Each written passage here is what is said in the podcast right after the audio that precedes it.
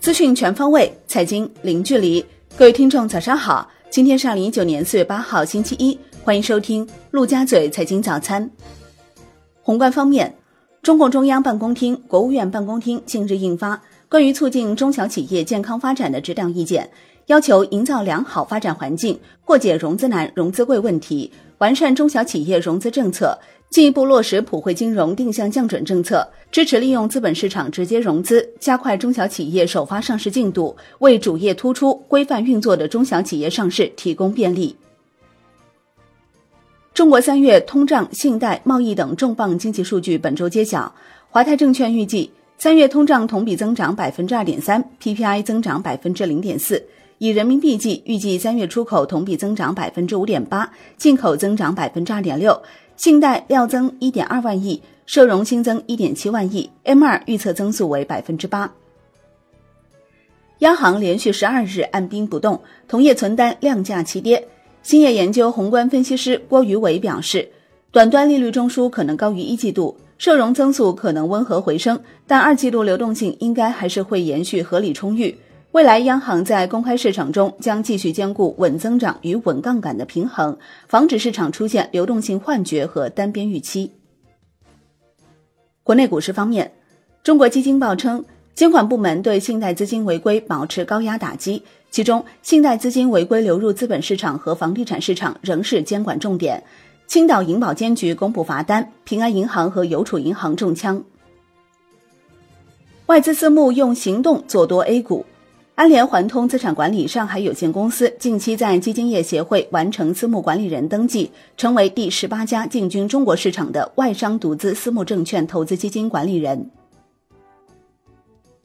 二十一世纪经济报道消息，备受关注的 A 股公司分拆子公司独立在境内上市的政策限制，如今有望迎来突破。监管层目前正在研究讨论对 A 股公司分拆上市的政策进行松绑，并考虑对分拆上市的 A 股母公司和发行人提出相应的门槛要求。证券日报报道，新一届发审委审核高过汇率迹象明显。四月四号，第十八届发审委审核四家首发企业全部实现过会，至此。自今年三月十二号履职以来，第十八届发审委已经审核了十二家首发企业，其中十一家获得通过，过会率暂时高达百分之九十一点六七。还是证券日报的消息，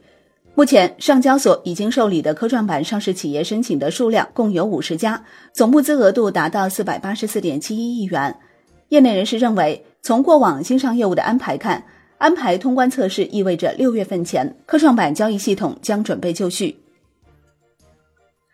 证券时报报道，至四月四号，科创板受理企业已达五十家，上市业务被二十四家保荐机构包揽。大部分科创板项目的承销保荐费率在百分之六到百分之八之间，视不同情况，个别项目的费率会低至百分之三或高于百分之十。中国基金报称。多家大型基金公司安排专门投资团队管理科创板系列基金，着力研发打新策略。目前以保险和银行为主的机构客户投资科创板最大需求仍以打新为主。本周解禁规模有所增加。据 Win 的统计，本周限售股上市数量共计三十三亿股，以四月四号收盘价计算，市值约五百二十七点八七亿元。本周将有两只新股发行，即四月十号发行的新美股份，四月十一号发行的智来科技。两只新股累计发行数量约零点五七亿股，预计募集资金共计十九点一七亿元。金融方面，保险通很有可能成为继深港通、沪港通、债券通之后另一个内地与港澳金融市场互联互通的突破口。一位接近中央决策层的核心人士表示。也有人提出，保险通要落地，必须在金融风险有效防控的情况下再往前推进。楼市方面，经过几年的野蛮生长，长租公寓行业正进入洗牌期。业内人士预计，未来房屋租赁机构将日趋专业化和规模化，市场集中度也将随之不断提升。海南省住建厅整合全省十八个市县所有已取得预售许可证或现房备案的商品房项目和房源信息，开发了海南省商品房销售许可信息查询系统。产业方面，经济参考报报道，养老服务业正迎来空前力度政策支持，央地一揽子重磅实招将加快落地。从部委调研和地方政策看，社区养老、医养结合成支持重点，不少地方已明确具体建设指标，相关标准规范也在酝酿中。